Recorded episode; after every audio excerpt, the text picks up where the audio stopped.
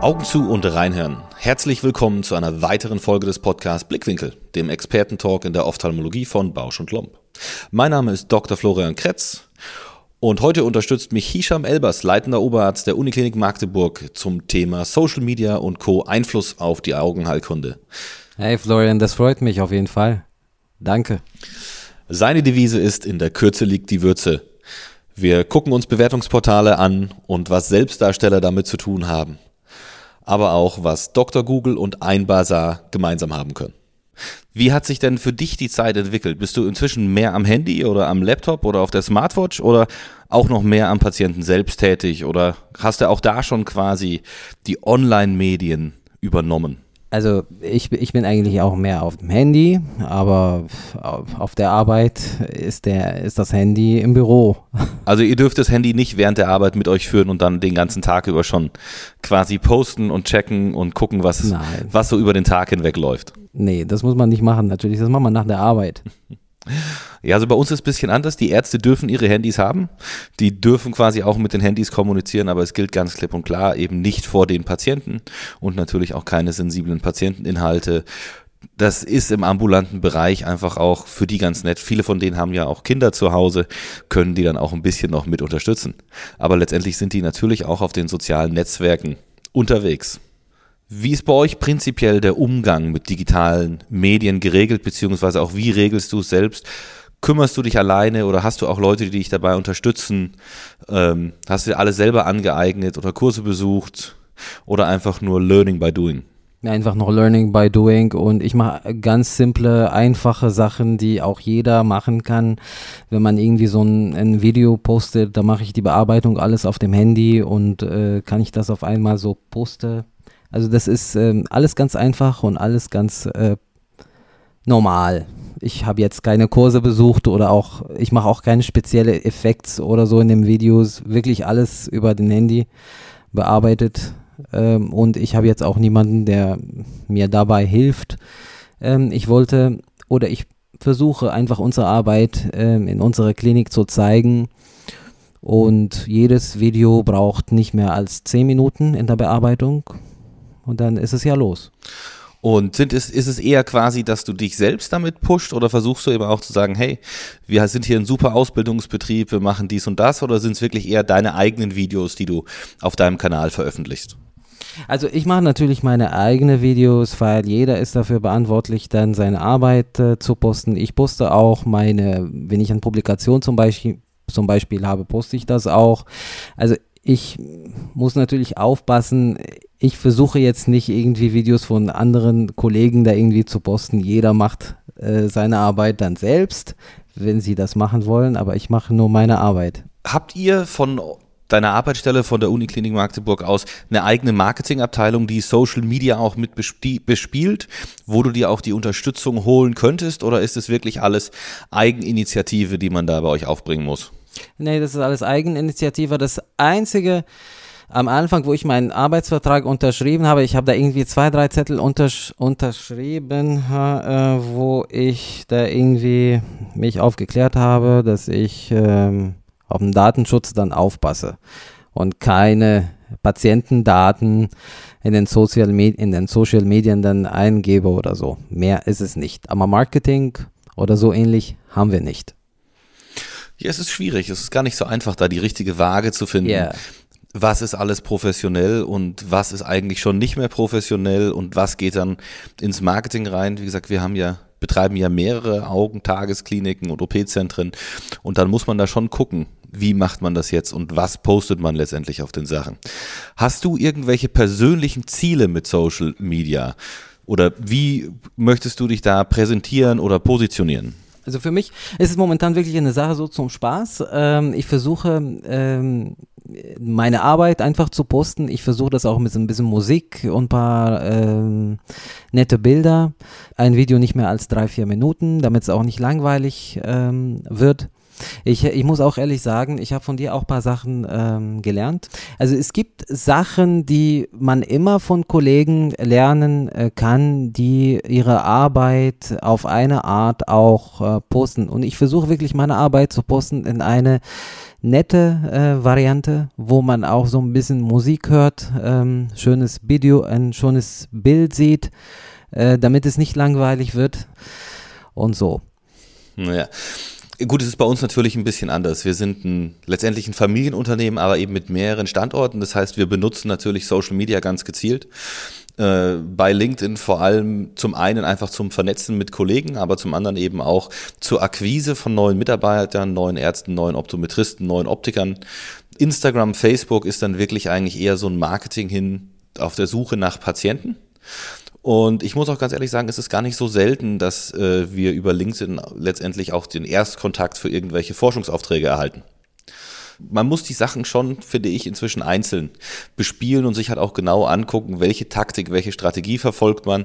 Wie gesagt, das mit den Videos finde ich auch super. Ich habe es jetzt aktuell ein bisschen eingestellt, weil ich zu viele Patienten habe, die auf meinen Profilen gucken. Und die müssen natürlich nicht unbedingt alle OP-Videos so direkt sehen. Deswegen versuchen wir da jetzt im Moment wieder ganz neu quasi zu kanalisieren und Unterseiten zu schaffen, wo man halt wirklich was hat, nur für Kollegen, äh, für Kooperationspartner, für Patienten. Hast du denn schon irgendwelche No-Gos festgestellt von Kollegen im Internet, wo du sagen würdest, finde ich gut oder finde ich halt überhaupt nicht gut, dass man das so auf Social Media darstellt? Also im Prinzip, ich finde, ist doch alles gut, aber ähm, es gibt ja immer wieder, also jetzt nicht nur in Deutschland und man hat ja auch Kontakte aus überall aus der Welt. Also solche Narzissten, die immer wieder ihre eigenen Bilder da äh, posten mit irgendwelchen Poses äh, hier und dort äh, von, von, und die äh, haben ja ihre eigenen Fotografen und dann mache ich mal LinkedIn auf und dann muss ich halt gucken, äh, was der jetzt irgendwie gestern gemacht hat und äh, wie sieht er jetzt in seiner Praxis und jeden Tag ein anderes Foto. Also das, das regt mich schon ein bisschen auf, weil das interessiert mich eigentlich nicht. Das muss nicht gepostet werden, vor allem auf LinkedIn oder Zink oder so. Da, äh, da kann man einfach so auf Facebook gehen oder Instagram und das ist für mich zum Beispiel auch ein No-Go und da das wäre gut, wenn die Leute mal aufpassen. Kann ich, kann ich absolut mit nachvollziehen. äh, das Internet ist ja eigentlich geschaffen worden zum Wissenstransfer. Ja. Und jetzt mit Social Media wird ja auch relativ viel Wissen vermittelt, sei es in Form von Videos oder äh, auch letztendlich einfach von, von kleineren Zusammenfassungen. Was denkst du, wo sich das hinbewegen wird?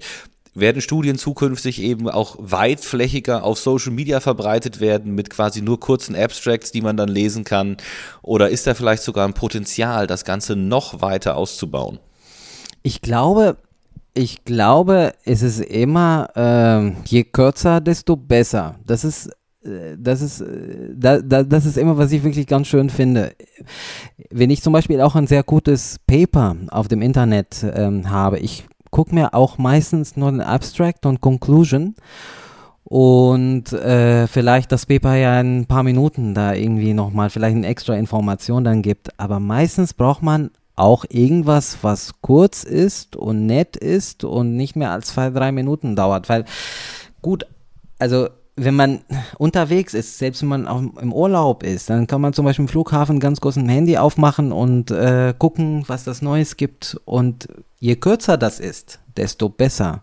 Also man, natürlich, man kann viel ausbauen, aber ich bin der Meinung, dass die, ähm, die Artikel, die, äh, die Papers, die Videos sollen wirklich ähm, kurz und bundig sein. Werbung. Sie denken, IOL-Explantation geht nur kompliziert? Wir überzeugen Sie gerne vom Gegenteil. Mit der Jünemann-Explantationspinzette von Bausch und Lomb greifen Sie die Linse direkt im Kapselsack und ziehen sie anschließend problemlos durch den Inzisionstunnel heraus, ganz ohne die Linse vorher aufwendig zu zerschneiden. Mit dem Aktionscode Blickwinkel20 erhalten Sie das Produkt mit einem Preisnachlass von 20% auf den Listenpreis. Alle weiteren Informationen zur Aktion finden Sie in der Folgenbeschreibung. Werbung Ende. Also ich bin da auch ein großer Freund von und es gibt ja auch in Deutschland das schöne Sprichwort, in der Kürze liegt die Würze. Was mir ab und zu noch fehlt oder wo ich einfach drauf hoffe, ist, dass die Leute mehr mit Metatext arbeiten. Du liest was, siehst die Ergebnisse, das willst du dir genauer angucken, klickst drauf und dann bist du automatisch im Paper an der richtigen Stelle und kannst halt auch nur ganz kompakt dir das angucken, was du dir angucken willst. Und da hoffe ich einfach drauf, dass das durch die Implementierung deutlich besser werden wird in der Zukunft oder eben auch mal im TikTok-Video, das das Ganze einfach nur zusammenfasst. Wie kommunizierst du denn mit deinen Kollegen? Geheime Facebook-Gruppen, WhatsApp, Telegram, es gibt da ja auch inzwischen unendlich viele Möglichkeiten, die man benutzen kann. Wir haben, äh, wir haben eine WhatsApp-Gruppe für die Oberärzte und eine WhatsApp-Gruppe für die, äh, für die ganzen Augenklinik und eine dritte WhatsApp-Gruppe für die Assistenzärzte. Und genau, also wir kommunizieren äh, mehr oder weniger mehr äh, über WhatsApp irgendwelche Sorgen damit, dass WhatsApp zu Facebook gehört und die Server nicht mehr in Deutschland stehen oder noch gar nicht drüber nachgedacht? Ähm, doch, also wir versuchen wirklich keine Patientendaten und Namen äh, nicht zu erwähnen, weil das ist bei uns wirklich in der Klinik schon strafbar und wir haben alle unterschrieben, dass es strafbar ist. Deshalb, wenn wir jetzt über einen Patienten reden, dann schreiben wir einfach Buchstaben oder wir beschreiben den, den Fall, aber Namen dürfen wir nicht. Ist wie gesagt eine sehr gute Einstellung. Wir haben da dann ein bisschen gewechselt, benutzen eben jetzt Telegram und Signal, die deutsche Server haben, um der Sache auszukommen und haben letztendlich da geheime Chats aktiviert oder verschlüsselte E-Mails. Aber ich glaube, das ist noch ein ganz, ganz großes Thema, das die nächsten Jahre auf uns zukommt. Dein Chef ist ja der nächste DOG-Präsident und er hat uns in dem letzten Podcast mit ihm ja auch erzählt, die DOG wird digitaler werden. Bist du da auch im Hintergrund quasi mit dabei und unterstützt oder berätst ihn auch manchmal? Du bist ja doch eine jüngere Generation als er, die da sich wahrscheinlich auch einfach ein bisschen besser auskennt als er selbst. Oder macht er das alles quasi alleine mit der DOG? Ich glaube, er macht das hauptsächlich alleine mit der DOG.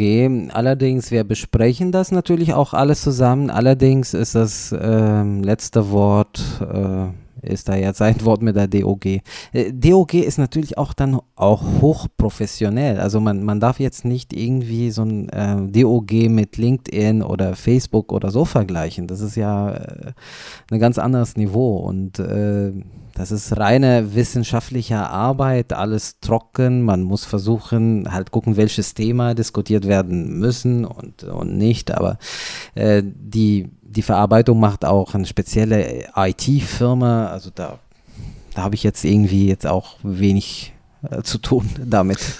Hisham, glaubst du aber nicht, dass das eine Chance wäre, gerade eben dieses kompakte Wissen, was man dort herausschneiden kann, dann auf Social Media eben zu bringen, um quasi das Wissen noch weiter zu verbreiten und vor allem auch die DOG dann noch interessanter zu machen, weil man eben über den kleinen Wissensbrocken dann doch sagt, hey, höre ich mir doch ganz an, weil es hört sich ziemlich cool an.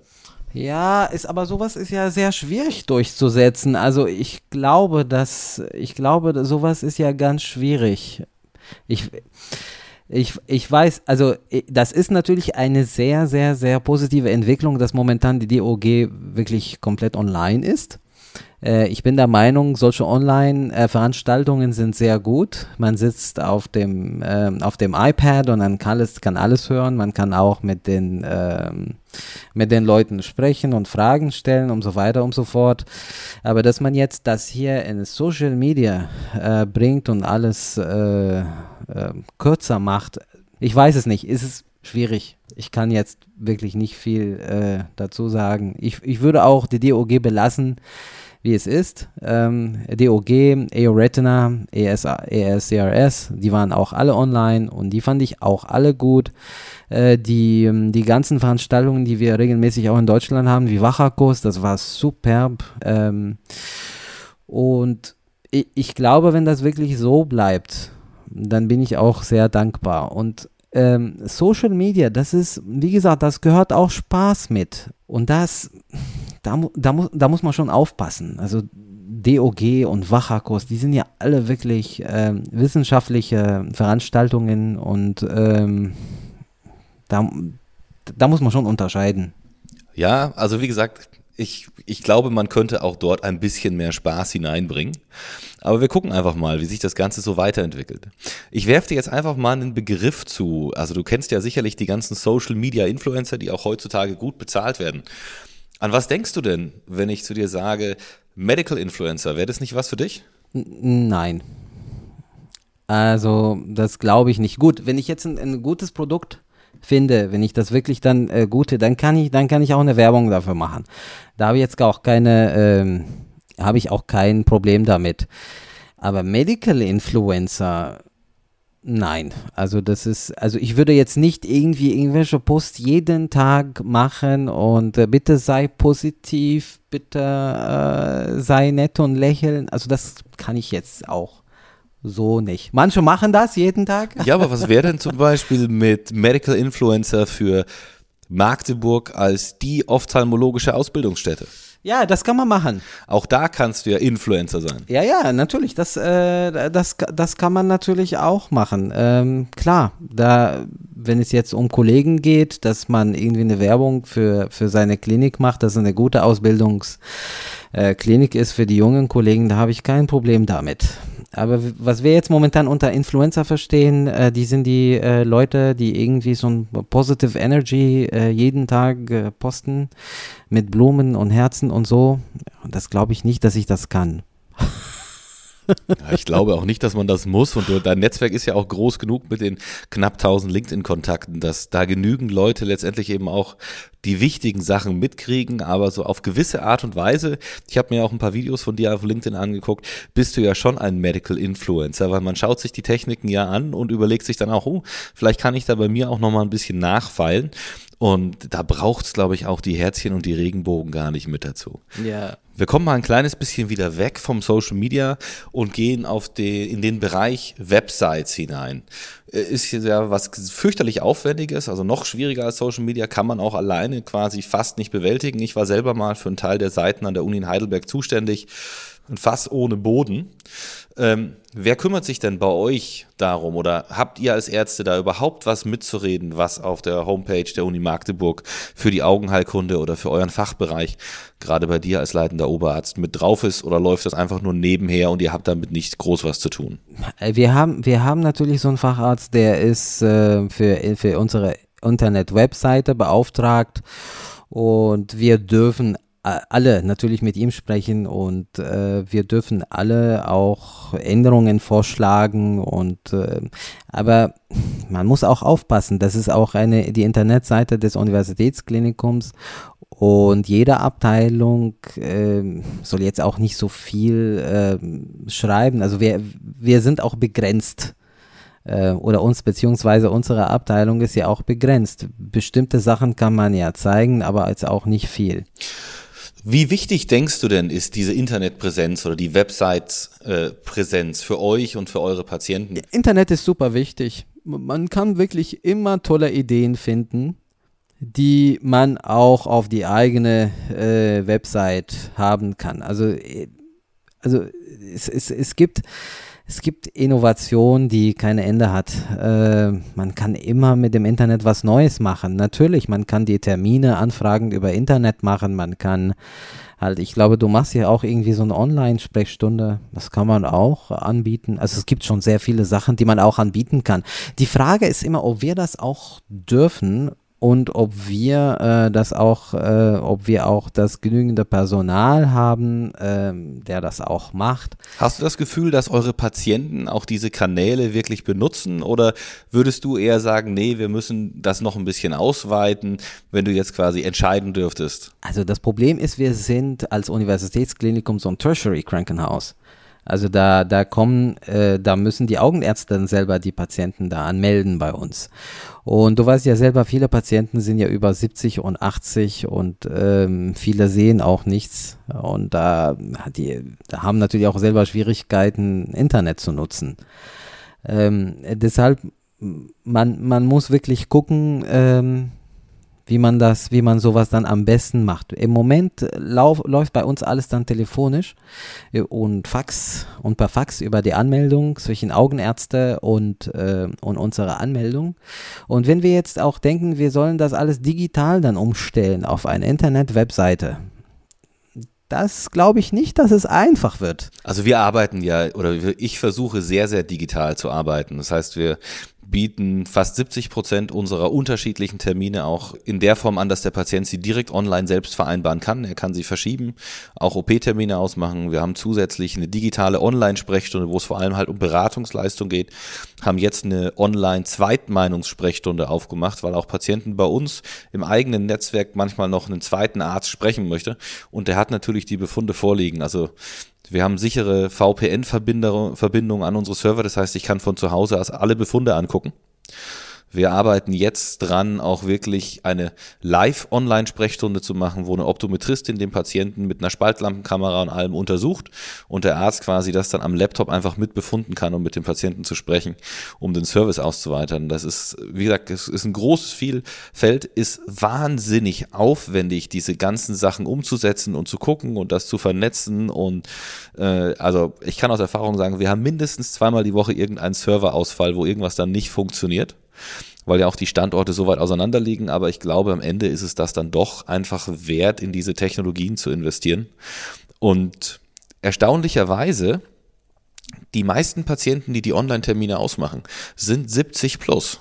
Die kriegen das hin, sich da anzumelden. Ich habe das am Anfang auch nicht gedacht, aber wir haben fast mehr jüngere Patienten, die für Sehen ohne Brille bei uns anrufen, als äh, dass die selbst den Termin online ausmachen, wohingegen die Älteren das relativ schnell verstehen und diese Termine vereinbaren und am tollsten finden die die Bestätigungs-E-Mails und Bestätigungs-SMS, die sie dann geschickt bekommen. Ah, das finde ich cool. Äh, das das habe ich mir jetzt ja auch nicht gedacht. Ich glaube aber auch nicht, dass die, dass die Patienten, dass viele Patienten in Magdeburg das hinkriegen. Also ich weiß es nicht, aus meiner eigenen Erfahrung. Du machst jetzt auch mehr äh, refraktive Chirurgie, glaube ich, und Katarakt und so. Bei uns, wir haben sehr viele äh, Glaukompatienten und Netzhautpatienten und du siehst ja selber, viele haben so eine Sehleistung von Metavesus. Aber es kann, es kann natürlich, es kann natürlich klappen, äh, klar. Also man muss, man muss natürlich versuchen. Ähm, wie, wie, ich, ich folge deine Seite immer und ich finde es sehr faszinierend, wie du das alles machst. Und auch die Online-Sprechstunde und so. Ich, ich, glaube nicht, dass wir das bei uns dann durchsetzen, äh, umsetzen in, in, in Magdeburg. Ähm, muss man, wir müssen uns dann überlegen. Also man darf da viel nicht unterschätzen und gerade diese sehbehinderten Patienten, ich habe vor zwei Jahren mir das genauso gedacht wie du, dachte, ey, die können das doch gar nicht und die sind ja vielleicht auch ein bisschen zu tattrig, um das mit dem Handy und so zu machen. Erstaunlicherweise, weil die sehbehindert sind, haben die schon solche Vorlese-Apps am Computer und am Handy, weil die ohne das können die ja auch nichts mehr unterschreiben und nichts lesen.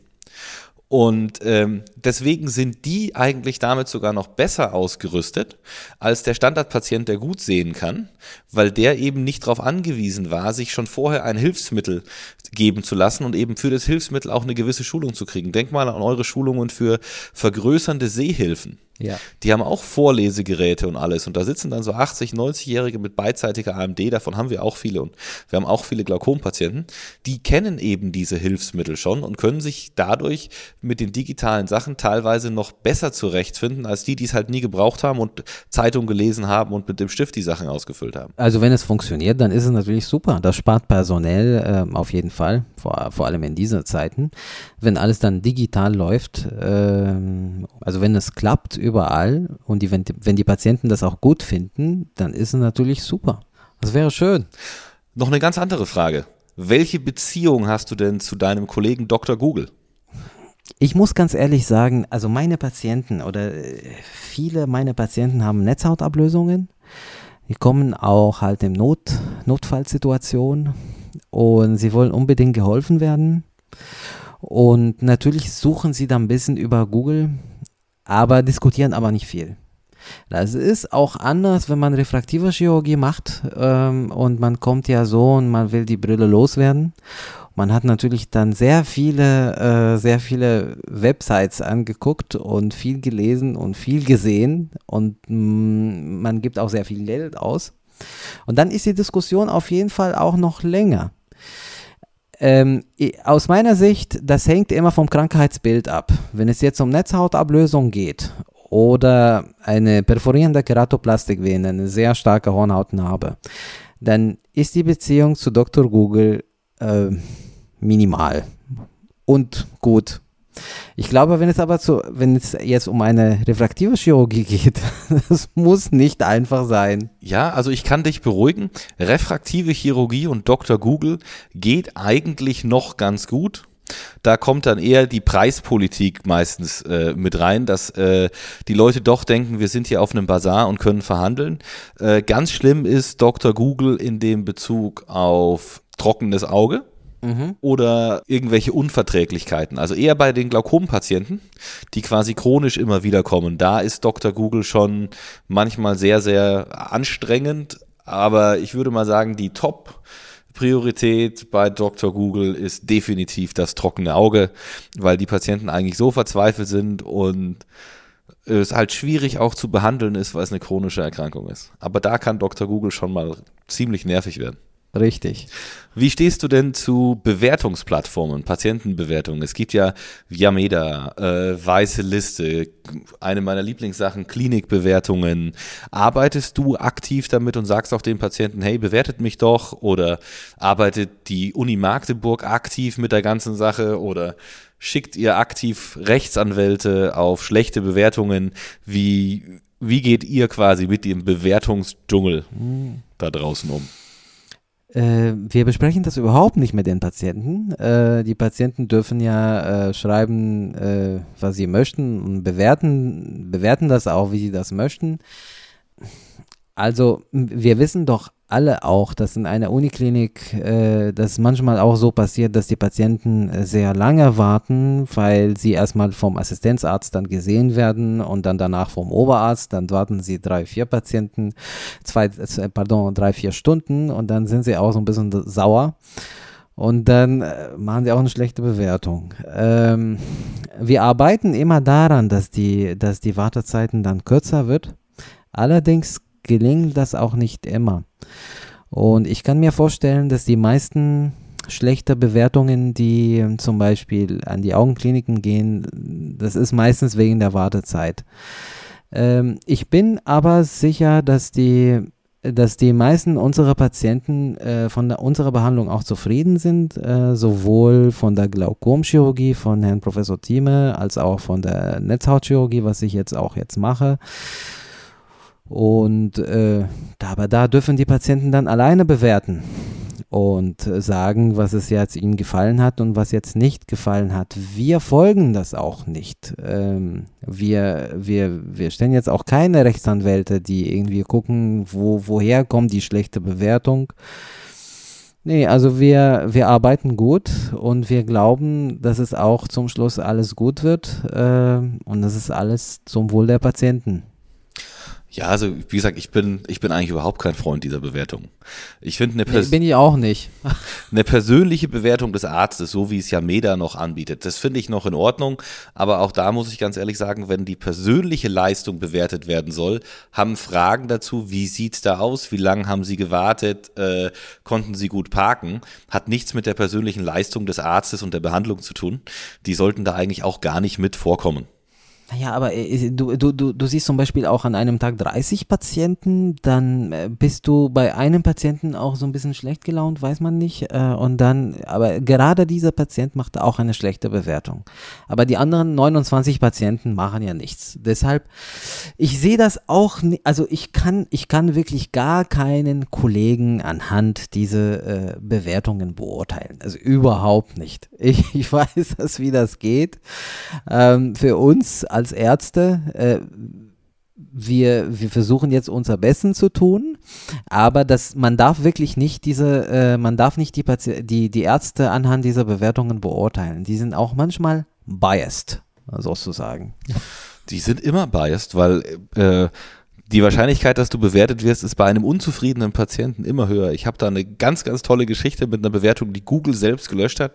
Ein Patient kommt diese Woche zu uns mit einer Stoffmaske kommt an der Anmeldung noch durch, weil viel los war, sitzt im Wartezimmer und nimmt die Stoffmaske ab und sitzt neben einer Frau mit zwei Kindern, die im Ordnungsamt bei uns arbeitet. Und die Frau sagt dann zu ihm, er solle doch bitte seine Maske wieder aufsetzen. Woraufhin dann eine meiner Mitarbeiterinnen hingeht und sagt, passen Sie auf, das geht so nicht, Sie müssen auch eine medizinische Maske aufsetzen.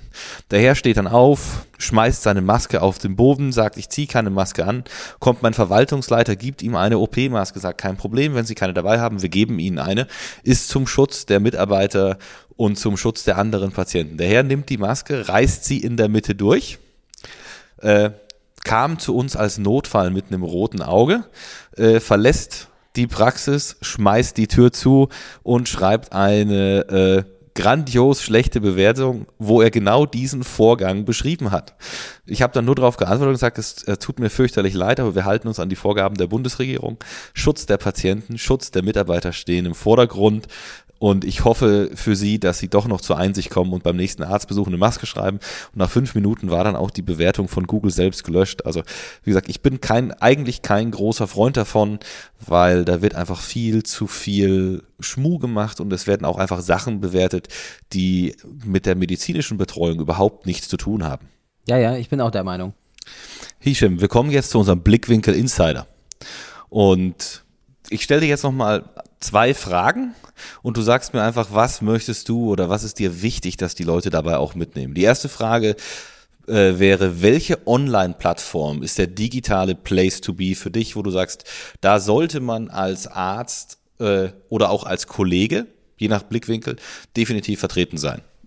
Ich denke momentan LinkedIn und in Bezug auf Online-Vermarktung von einem selbst, von seinen Fähigkeiten oder von seiner Klinik, irgendwie da einen Tipp, den du den Zuhörern mitgeben möchtest, wenn sie damit anfangen möchten, worauf sollten sie bauen, worauf sollten sie wirklich gucken?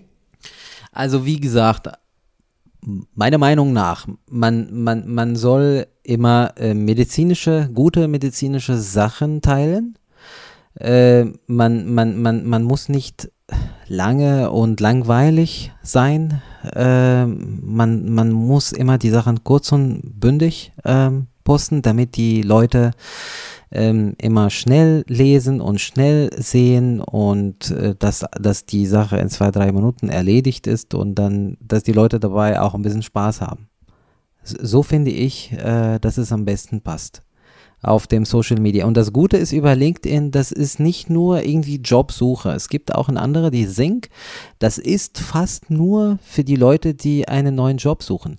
Äh, LinkedIn, das ist so eine, eine, eine schöne professionelle Mischung von, äh, von Social Media und auch eine Jobsuche. Und deshalb finde ich, finde ich, finde ich LinkedIn da ganz, ganz, ganz, ganz cool. Äh, das ist nicht nur Social Media wie Facebook oder Instagram und auch nicht nur Jobsuche wie Sync zum Beispiel. Nee, ich kann ja dort äh, meine Operationen zeigen und dann ist alles gut. Ich habe jetzt auch Schwierigkeiten auf Facebook irgendwelche Operationen zu zeigen, wo ich weiß, dass meine kleine äh, Nichte auch die Operationen sieht. Und da möchte ich jetzt nicht, dass sie dann Blut und, äh, und, und Kunstlinsen oder so anguckt. Das braucht sie eigentlich nicht. Äh, und deshalb finde ich, dass LinkedIn vielleicht dann am besten Mm, am besten passt. Hisham, vielen lieben Dank für diese tolle Unterhaltung. Ich glaube, man kann hier wirklich zusammenfassen, dass Social Media ist wichtig, aber man muss eben gut selektieren und man muss auch aufpassen, dass gewisse Grenzen eingehalten werden, nicht zu sehr verwaschen. Aber dass es schon einen Stellenwert eben auch in der Augenheilkunde erlangt hat und man es nicht einfach übersehen kann. Dir nochmal vielen lieben Dank und ich hoffe, wir treffen uns auch mal wieder persönlich. Auf jeden Fall, das wird mich auch sehr freuen. Und vielen Dank. Und wie es alle auch gerade schon gehört haben, ist LinkedIn ein ganz wichtiger Kanal für Social Media und das professionelle Umfeld. Deswegen abonniert uns auf LinkedIn, abonniert Blickwinkel, der Expertentalk der Ophthalmologie von Bausch und Lomb. Und ihr könnt die Augen wieder aufmachen und wir hören uns bei der nächsten Folge.